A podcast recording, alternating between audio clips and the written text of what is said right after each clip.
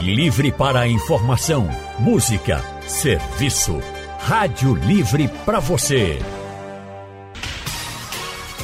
O consultório do Rádio Livre. Faça a sua consulta pelo telefone 3421 3148. Na internet www.radiojornal.com.br. Hora de falar de saúde, hora do consultório do Rádio Livre. E hoje a gente fala sobre fibrose pulmonar. Você conhece essa doença? De acordo com a Sociedade Brasileira de Pneumologia e Tisiologia, estima-se que a doença atinja de 14 a 43 em cada 100 mil pessoas. Sobre o assunto, vamos conversar agora com a pneumologista Bruna Rocha. Ela é tutora de medicina da Faculdade Pernambucana de Saúde e atende no Real Instituto do Pulmão e Intertórax. Boa tarde, doutora Bruna. Boa tarde, boa tarde a todos. Também vamos conversar com o pneumologista Ricardo Bandeira Filho. Ele é pneumologista do Real Hospital Português, coordenador de pneumologia do IMIP. Doutor Ricardo, muito boa tarde. Boa tarde, muito bom estar aqui com vocês. Fico honrado com a presença da doutora Bruna para a gente conversar um pouquinho sobre essa doença. Bom, eu quero lembrar que você pode participar também do consultório do Rádio Livre através do nosso painel interativo, através do nosso WhatsApp 99147 8520, mandando a sua pergunta e através do telefone. Daqui a pouquinho a gente vai liberar as linhas para que você possa ligar e fazer as suas perguntas à doutora Bruna e também ao doutor Ricardo Bandeira Filho. O que é a fibrose pulmonar? Bem, a fibrose pulmonar, se eu posso conceituar de maneira enxuta, seriam cicatrizes que se criam no pulmão após algumas agressões é, que possam acontecer. Por exemplo, uma pessoa que teve um tipo específico de pneumonia. E aí essa pneumonia inflamou bastante aquela região do pulmão. E existem alguns tipos de pneumonia que deixam cicatrizes nessa região onde houve inflamação anteriormente. Então, de maneira enxuta, poderia-se dizer que é uma doença que gera cicatrizes no pulmão e a consequência dessas cicatrizes é uma má oxigenação do sangue e falta de ar ao paciente. Mas não necessariamente uma pessoa que teve pneumonia, ela vai ter como consequência ou como sequela essas cicatrizes, né, doutora? Isso, justo. O pulmão ele pode se regenerar, não necessariamente após uma pneumonia comum, né, adquirida na comunidade, necessariamente a pessoa vai ter fibrose pulmonar. Mas existem alguns tipos de pneumonia, por exemplo, por exposição a mofo, que pode gerar esse tipo de, de fibrose. Bom, exposição... É que a gente chama de pneumonia por hipersensibilidade, desculpa atrapalhar. Pois não, doutora. É, a gente pode... E, que fatores que são provocados pela a, a nossa rotina podem contribuir para isso, doutor Ricardo? Bom, como o Bruna falou, realmente fibrose quer dizer cicatrização, tá? Então existe de alguma forma essa cicatrização anormal e como ela também deixou bem explicado, existe um insulto ao pulmão e que o pulmão ele pode cicatrizar de uma forma errada, de uma forma anômala. Né? Foi perguntado do dia a dia o que é que pode causar a fibrose pulmonar. Tem algumas doenças que são muito relacionadas ao cigarro, tá? Então existe uma doença chamada fibrose pulmonar idiopática que é muito comum em homens idosos, né, acima de 60 anos, e que foram tabagistas ou tabagistas atuais. É, se a gente for mencionar outras causas, também mencionado, também falado no mofo, né, plumas, como criar pássaros, travesseiros de pena também podem induzir essa cicatrização anômala do pulmão.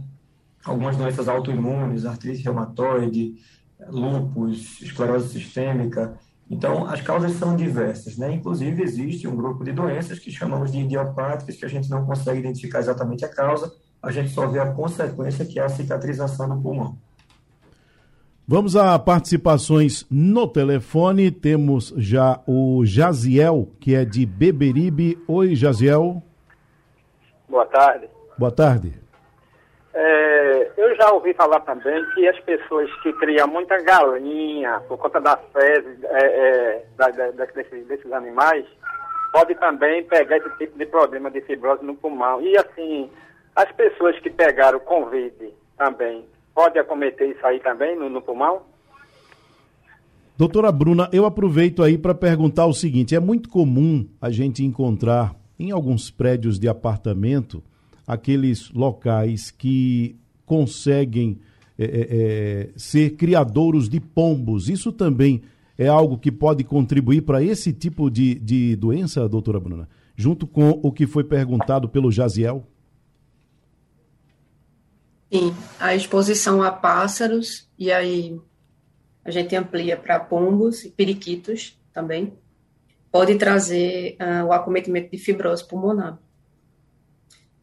A COVID, Jaziel, boa tarde para você que está ouvindo, né, e a todo mundo, é uma doença viral que faz uma agressão aguda, né, uma pneumonia viral, e pode também, em casos mais graves, deixar fibrose. Principalmente se o paciente é, necessitou de ventilação mecânica, né, esteve entubado e necessitou de oxigênio. Não necessariamente ele vai ter fibrose, mas pode. Existem casos de pacientes pós-Covid com fibrose pulmonar, sim. Doutor Ricardo, o que é que acontece com o pulmão de uma pessoa que tem fibrose. O que é que acontece no pulmão que faz com que ele funcione é, é, é, de forma irregular, diferente do que deveria funcionar? Como é que fica o pulmão de uma pessoa que tem fibrose? O pulmão ele é reduzido de volume, tá? ele fica mais rígido, falando num termo mais simples, mais borrachudo mesmo. Se a gente for fazer uma analogia, existe a queloide, que é aquela cicatriz na pele que ela fica mais rígida, né, uma cicatrização anômala, esse processo de forma semelhante acontece no pulmão.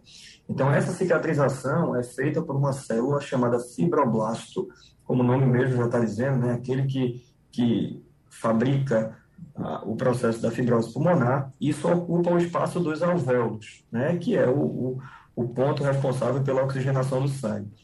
Então, diante dessa menor massa de alvéolo e maior componente de tecido colágeno, ou seja, de fibrose no pulmão, existe uma dificuldade do ar que entra no pulmão a ser jogado na corrente sanguínea, que essa é a função do pulmão, é a oxigenação das hemácias né, no sangue pelo ar que entra no pulmão. Ele não consegue fazer isso, isso ocasiona falta de ar, tosse seca, queda da oxigenação e, se a doença avançar, chega a falecer precocemente, é, o paciente chega a falecer precocemente por causa do pulmão. Quer dizer, a pessoa que tem a fibrose, ela fica. Porque, me corrija se eu tiver equivocado. É, quando a gente é, respira, a gente sente o, o, pulmão inchar, a gente sente o peito inchar, que é o pulmão enchendo, ou seja, é como se ele perdesse, ou é ele perdendo a elasticidade, seria isso? É mais ou menos isso. O pulmão, ele, se a gente for fazer mais uma analogia simples, é como se o pulmão ele tem a constituição de uma semelhante a uma bucha de lavar pratos, hum. tá?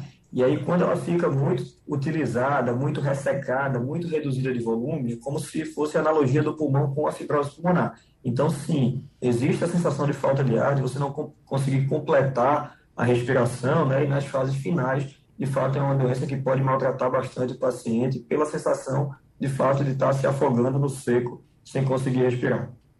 Doutora Bruna, é, é comum casos de fibrose pulmonar em trabalhadores da construção civil pela exposição que eles têm a, aos resíduos da construção, a pó, a poeira.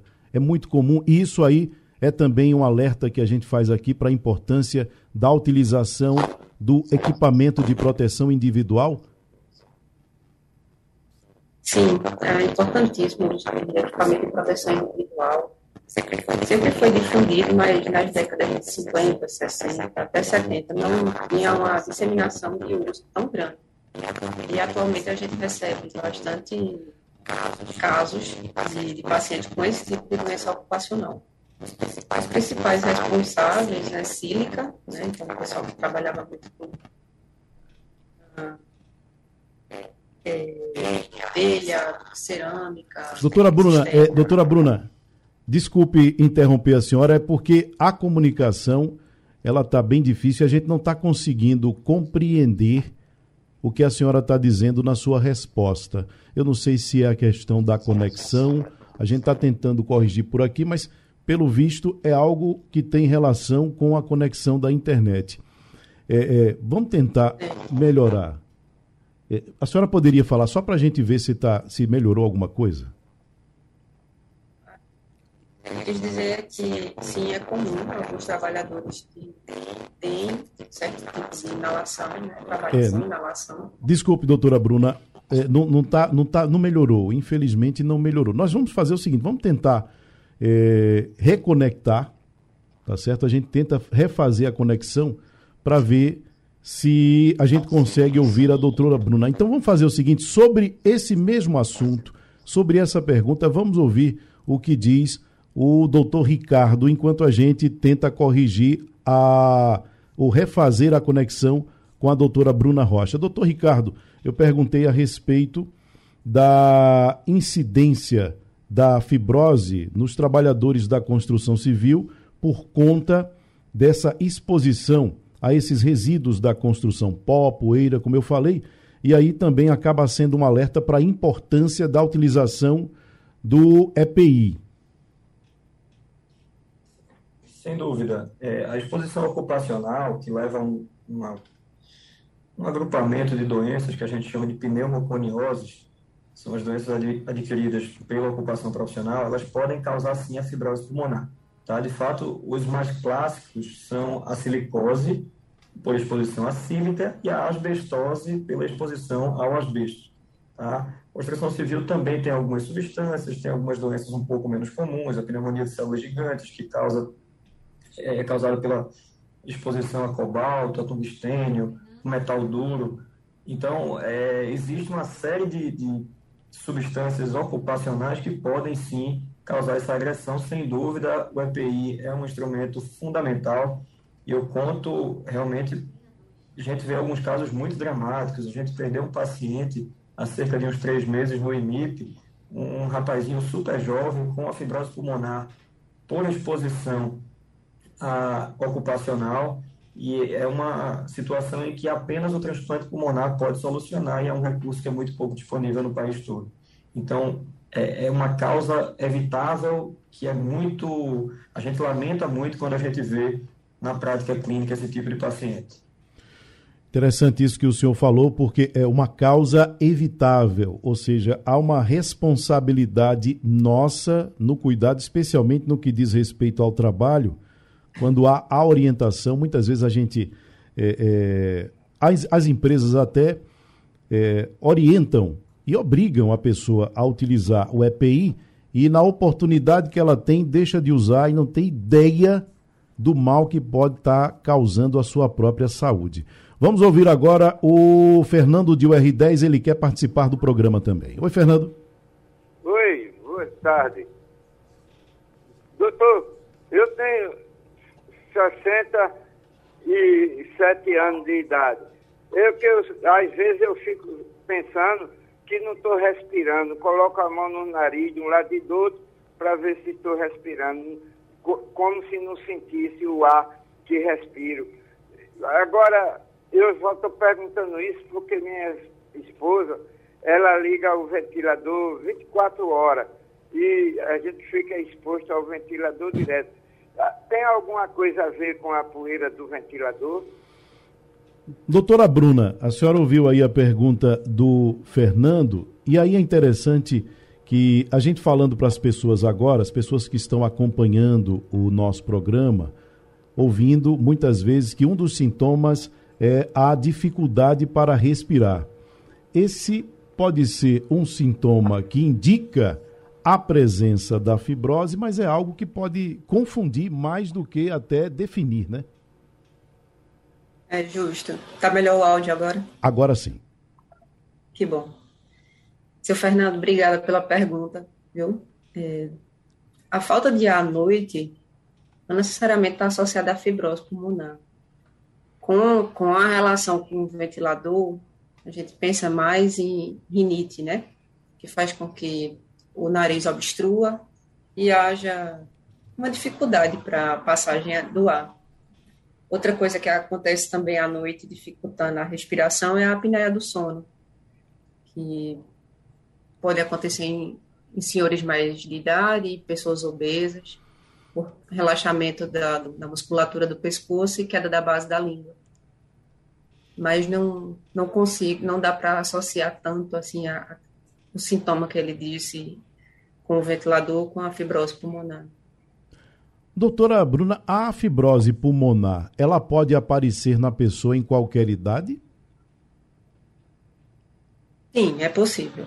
Se, por exemplo, existem pacientes jovens que podem ter fibrose pulmonar associada a doenças reumatológicas, artrite reumatoide, esclerodermia. Aí eu tenho uma população jovem de 20, 30 anos que desenvolve fibrose pulmonar assim como as, as fibroses pulmonares associadas à exposição, né, à inalação de é, com a construção civil, a exposição ao mofo, aos pássaros. Aí a gente vai ver também pessoas de 40, 50 anos, que já tem um tempo mais de exposição a isso, né? Desenvolvendo a fibrose pulmonar. E, e os sexagenários, a gente tende a haver mais a FPI, que é a fibrose pulmonar idiopática. Essa é um, uma média, né? Uhum. Uma avaliação ampla sobre a doença, mas existem os casos atípicos. Doutor Ricardo, quando a gente fala sobre exposição, e essa exposição a, a essas questões ou essas substâncias, o que pode nos causar a fibrose, a gente está falando de quanto tempo de exposição, mais ou menos? Por exemplo, ao mofo. A gente passar um mês, dois meses, é, seis meses, um ano exposto ao mofo numa casa que está mofada constantemente. A, quem é da construção civil, trabalhar seis meses numa obra, um ano. Essa questão do tempo de exposição. Isso aí, existe um padrão? É, varia de pessoa para pessoa? É logo que acontece? Demora? Como é que funciona? pode se apresentar de qualquer forma. A gente tem as formas mais agudas, por exemplo, o caso clássico é o paciente que vai fazer uma reforma em casa, tem um compartimento de casa que está um pouquinho mais mofado e ele mexe agudamente com, aquela, com aquele local, né? E aí ele faz uma inflamação muito intensa do pulmão e isso pode causar uma fibrose pulmonar aguda. Ah, tem algumas doenças autoimunes que também fazem uma evolução mais fulminante uma inflamação mais intensa, ocasionando a fibrose pulmonar de forma mais rápida. Mas também tem aqueles pacientes, isso é muito individual, tá? Não existe só uma doença, existe a interação com o doente, com o paciente, e isso vai ocasionar a doença. Então, tem paciente que cria pássaros há 10, 15 anos, e aí depois é que descobre uma doença pulmonar, uma fibrose pulmonar. Tem aquele é, trabalhador que trabalhou há 20 anos com alguma substância potencialmente tóxica ao pulmão e tal, depois desse tempo ele consegue diagnosticar, né, chegar no, na conclusão da sua doença, assim como tem, por exemplo, uma, uma doença chamada de silicoproteinose, que é uma exposição ocupacional, mas que desenvolve muito agudamente. Então, não tem uma lei, não tem uma regra. Tá? A gente sabe que existem, sim, algumas substâncias tóxicas e realmente com um potencial danoso muito grande ao pulmão, mas não, não conseguimos firmar é, em números precisos. Isso é muito individual.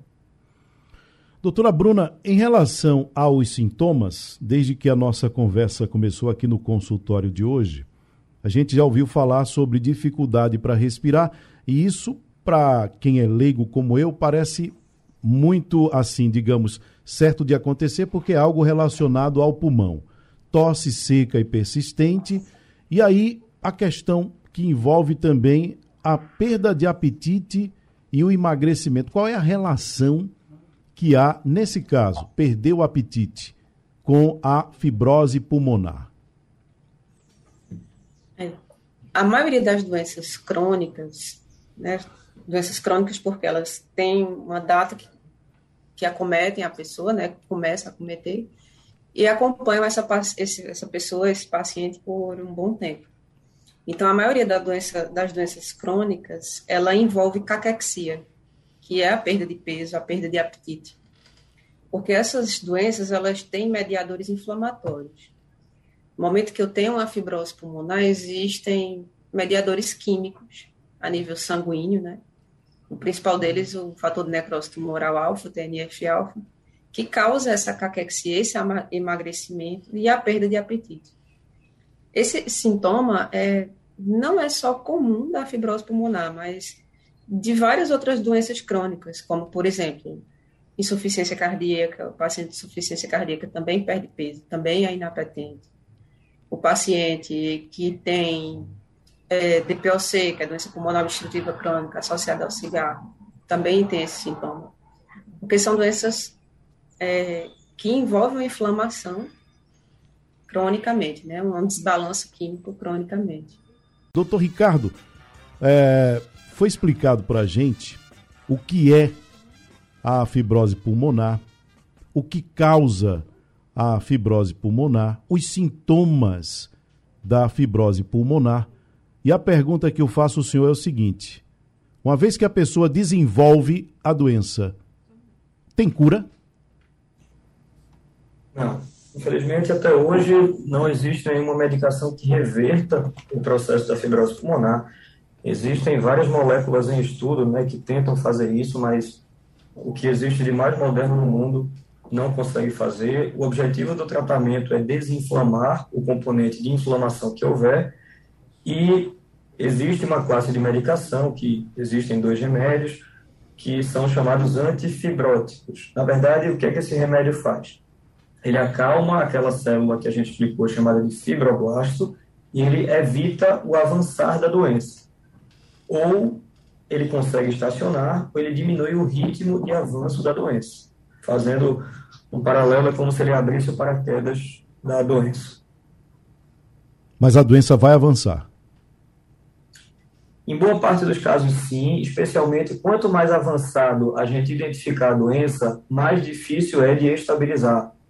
Tá? Quando a gente identifica ah, de uma forma precoce uma doença no início, a chance de sucesso de estabilização é muito maior, porque não chegou a comprometer muitos alvéolos ainda. Mas, um momento que a gente teve terrível né, da pandemia, e aumentou muito a quantidade de realização de tomografias do pulmão e raios-x do pulmão, e esses pacientes, eles andavam pela rua ainda com poucos sintomas, né? Vinham descobrir a doença, às vezes por dificuldade de acesso ao sistema de saúde, às vezes por... É, a gente vai vivendo, né? E, e, tem uma tossezinha, tem um cansaçozinho, mas vai tocando a vida. E aí a gente descobriu muitas doenças do pulmão nessa pandemia, seja na vigência da, da Covid, ou o paciente que fez porque achava que estava com Covid, fez um raio-x, fez uma toma e achou alguma coisa. Então, os pacientes eles precisam aumentar o alerta, né? Essas pessoas que têm sintomas como falta de ar e tosse, especialmente tosse seca, precisam aumentar o alerta, porque quanto mais cedo descobrir a doença, melhor a perspectiva ah, com o tratamento. Ou seja, a gente volta àquela velha história do diagnóstico precoce, a importância do diagnóstico precoce, no caso em especial da fibrose pulmonar, para desacelerar o avanço da doença, uma vez que ela não tem cura. Vamos à participação Perfeito. no telefone, Inaldo Pereira de Jaboatão. Oi, Inaldo. Caiu? Lúcio de UR10. Alô. Oi, Lúcio. Alô. Diga lá, Lúcio. É Inaldo. Inaldo. Ah, Inaldo. Voltou, Inaldo. Boa tarde, amigo. Diga lá, Inaldo. Eu gostaria de saber, é, primeiramente, boa tarde aos doutores aí. Eu, há 15 dias atrás, eu fiz uma consulta aí, e devido, e devido ao, ao, ao hábito de fumar, que eu, eu fumo há mais de 45 anos que eu tenho esse hábito de fumar, começou um problema de um começo de edema. O, o médico lá me falou que não está muito sério não, mas que eu parasse de fumar, coisa que eu já, já consegui parar, já, já, já deixei, e ele me encaminhou, me encaminhou para fazer um exame de sopro. Eu gostaria de saber que exame de sopro é esse E se nesse começo desse edema, se existe algum remédio, algum tratamento para esse edema aí que está em começo. Agradeço aí e, obrigado aí pela atenção. Doutora Bruna, aproveitando a pergunta do Inaldo, a gente parte agora para saber como é que se tem o diagnóstico dessa doença, da fibrose pulmonar. A senhora pode responder a pergunta dele e eu queria que a senhora respondesse essa também em seguida. Certo. É, eu acho que o que o médico quis dizer aí, Nalda, é enfisema. A palavra seria enfisema, que é uma condição que ocorre no pulmão de quem fuma, né, com a destruição de, de alvéolos. Então, seria uma forma do paciente que fuma desenvolver um certo tipo de fibrose pulmonar, né, porque existem outras formas também. E o exame do sopro, a espirometria, é como a gente mede a função do pulmão da pessoa. Por exemplo, se eu faço um raio-x, eu estou tendo uma avaliação estática. Eu não sei se aquele pulmão está funcionando de maneira adequada. Tipo, se eu tirar uma foto sua agora, eu estou vendo que você é perfeito. Mas eu não estou vendo como é que você anda, como é que você respira, para dizer se todas as suas funções estão ok. Né? Então, a espirometria ela consegue medir a dinâmica, a função do pulmão. E medindo alguns volumes pulmonares em litros, né? quanto eu consigo expirar em litros, e isso é convertido em uma porcentagem. Então, eu consigo dizer, ó, o pulmão está funcionando de maneira bem ampla, tantos por cento, 80%, 60%. Então, o exame do sopro vem a elucidar esse tipo de, de dinâmica do pulmão. E quanto ao diagnóstico da fibrose pulmonar, tudo começa com a clínica. Né? O que o paciente sente? Falta de ar, tosse, indisposição, né, que a gente chama de astenia, perda de peso, inapetência. E aí, em seguida, o exame físico, né, o médico ausculta o pulmão do paciente, examina, ah, faz o exame clínico generalizado avalia a saturação periférica de oxigênio com oxímetro, e aí junta-se o que o paciente sente com o que se acha para indicar algum exame complementar, né? Alguns pacientes já chegam com exames feitos, mas a melhor forma de avaliar é assim: conversa, exame, exame físico e exame complementar. E aí os melhores para fibrose pulmonar seria a tomografia, né, de alta resolução, tomografia do tórax de alta resolução, onde a gente consegue ver o acometimento de, do intestino pulmonar, né, com, podendo definir qual tipo de doença está associado à, à, à gênese da fibrose, né. E a espirometria tem função aqui também, né, porque eu vou precisar entender se houve fibrose, quantos por cento esse pulmão, apesar da fibrose, está funcionando. E aí a espirometria é bem válida nesse sentido. Não só ela, mas a espirometria, a plexmografia, que também é um exame do sopro, com medição de DLCO, que é um gás. Todos esses exames, eles estão disponíveis na rede pública de saúde, doutora? Em Pernambuco, só a espirometria. A plexmografia já tivemos uma máquina, mas tem um tempo que está quebrando. Mas a pessoa precisa fazer, a pessoa precisa fazer todos eles para chegar à conclusão do diagnóstico? Não, a tomografia e a espirometria são exames suficientes, digamos. Mas a análise completa seria com esses outros dois que eu falei antes. Vamos à participação no telefone, Márcio de UR5. Oi, Márcio. Márcio. Eurides, de Moreno. Pronto. Minha querida Nani, boa tarde, boa tarde aos doutores e a todos os ouvintes do Rádio Jornal. Ô, doutor, eu sou um fumante desde a época de 15 anos. Hoje eu estou com 75. Praticamente 60 anos que eu fumo. Hoje eu sinto problema de pulmão, ainda continuo sempre fumando. Doutor Antônio já tirou minha radiografia, acusou uma manchinha logo no começo. já está com, já tá com três meses que eu queria essa, essa radiografia. Agora, eu tô, eu me sinto cansado, me sinto aquela tosse, não é o tanto, mas o cansaço sempre vem, a ansiedade também, vem tudo. Como posso utilizar esse medicamento? Onde a gente encontra, doutor? Doutor Ricardo. Eu não entendi o finalzinho da pergunta. Alguma coisa em relação ao medicamento. Onde encontrar o medicamento de que ele precisa? Tá. Bom, primeiro ele precisa, a gente precisa saber qual é a doença que ele tem, se é que ele tem alguma doença, né? Isso precisa ser feito um, toda uma análise, seja pelo clínico, seja pelo pneumologista, para poder identificar. O cigarro, ele leva a potencialmente várias doenças, tanto no pulmão quanto fora do pulmão aumenta o risco de infarto, aumenta o risco de derrame, aumenta o risco de uma série de tumores, né?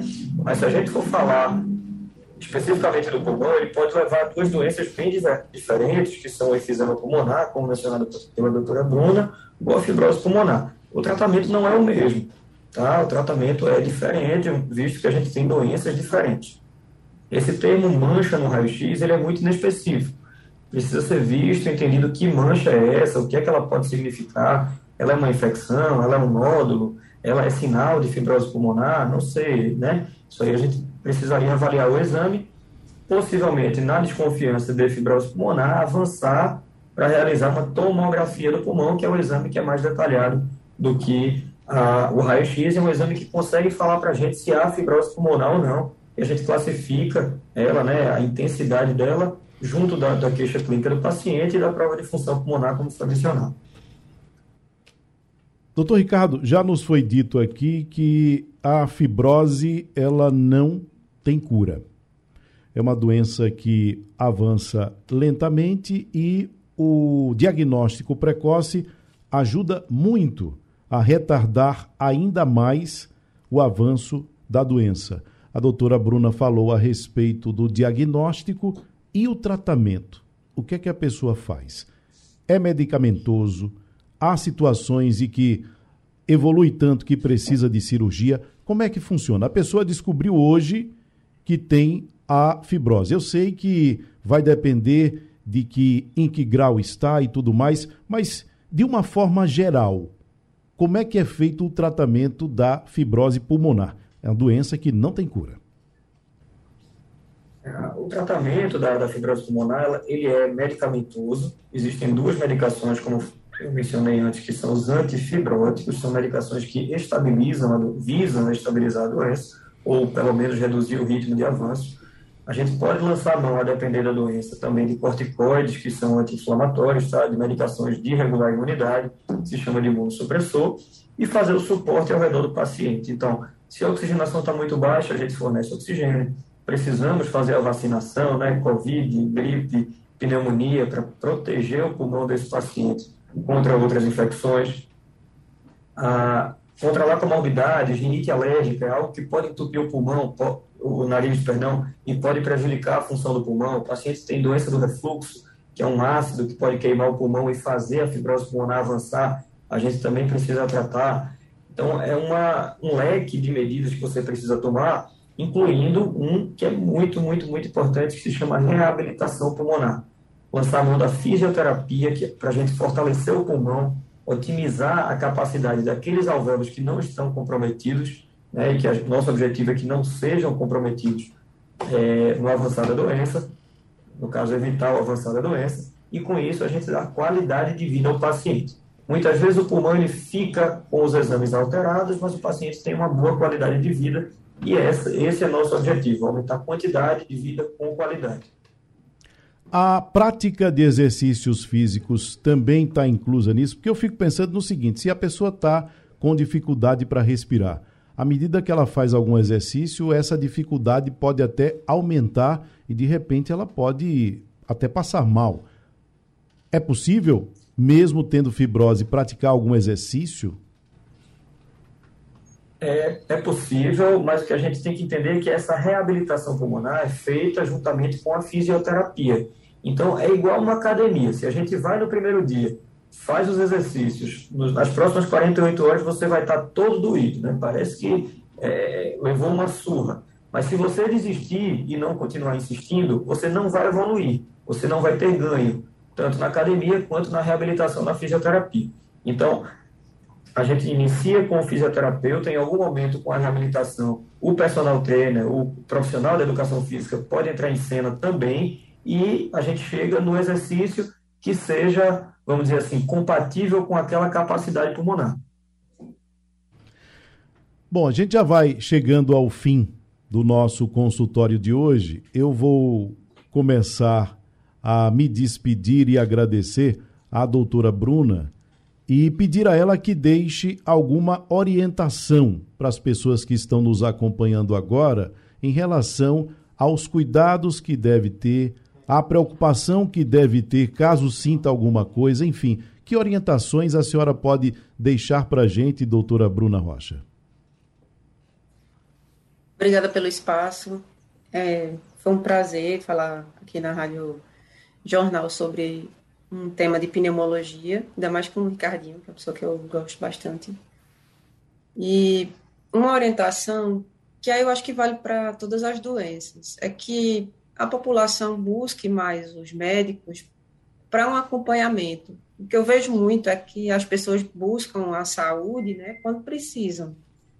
E aí a gente fica com o coração na mão, muitas vezes, porque não consegue fornecer mais tanto tratamento para aquela pessoa ou é, de mãos atadas, porque, enfim, já chega com um grau de doença muito avançado. Então, a orientação que eu, que eu dou é se cuide, sempre busque um médico ou uma médica para fazer uma avaliação da sua saúde, como uma forma de prevenção. É, e se você tem uma condição, né, se você tem uma doença, que mantenha seu acompanhamento de forma adequada. Priorize sua saúde, porque se você adoece, não, vai adiantar de nada, né? Você sem saúde, tendo um tênis bacana, um celular bacana, um carro bacana. Eu acho que o que a gente tem que priorizar é a nossa saúde. Depois da pandemia, a gente percebeu bastante isso, né? Acho que essa é a minha mensagem para todo mundo. Obrigado pela sua participação no programa. Doutor Ricardo. Bom, passo a mensagem final agradecendo a oportunidade um debate sempre muito necessário. A gente percebe que a fibrose pulmonar é uma doença que existe pouca divulgação, né? E, e, isso faz a doença ter uma pior perspectiva quando a gente identifica em fase avançada. Os médicos precisam conhecer mais essa doença, a população geral precisa conhecer. Ah, temos hospitais de referência em fibrose pulmonar no estado de Pernambuco. Importante mencionar que da federação do, do, do, Brasil todo, Pernambuco é o único país hoje que fornece medicações de fibrose pulmonar, tá? São essas duas, são medicações de super alto custo. o paciente, ele identificando a doença, ele é encaminhado a um centro de referência, que hoje são Otávio de Freitas, Hospital das Clínicas, Hospital Oswaldo Cruz e o IMIP, é avaliado por um pneumologista especialista e pode receber a medicação após a correta identificação da, da, da doença. Tá? Ah, temos colegas bem capacitados para lidar com a doença. Peço, passo a mesma mensagem, peço que se cuidem. Pacientes que fumam, que fumavam, busquem o clínico, busquem o pneumologista e vamos tentar identificar tudo quando presente. Torço que ninguém tenha essa doença, mas entendo que a gente identifique de uma forma precoce. Agradeço a Bruna pelo excelente debate.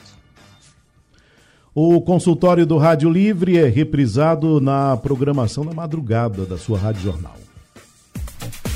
Rádio Livre de hoje fica por aqui. A produção é de Gabriela Bento, trabalhos técnicos de Big Alves, Edilson Lima e Sandro Garrido.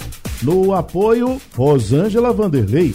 A coordenação de jornalismo é de Victor Tavares, a direção é de Mônica Carvalho.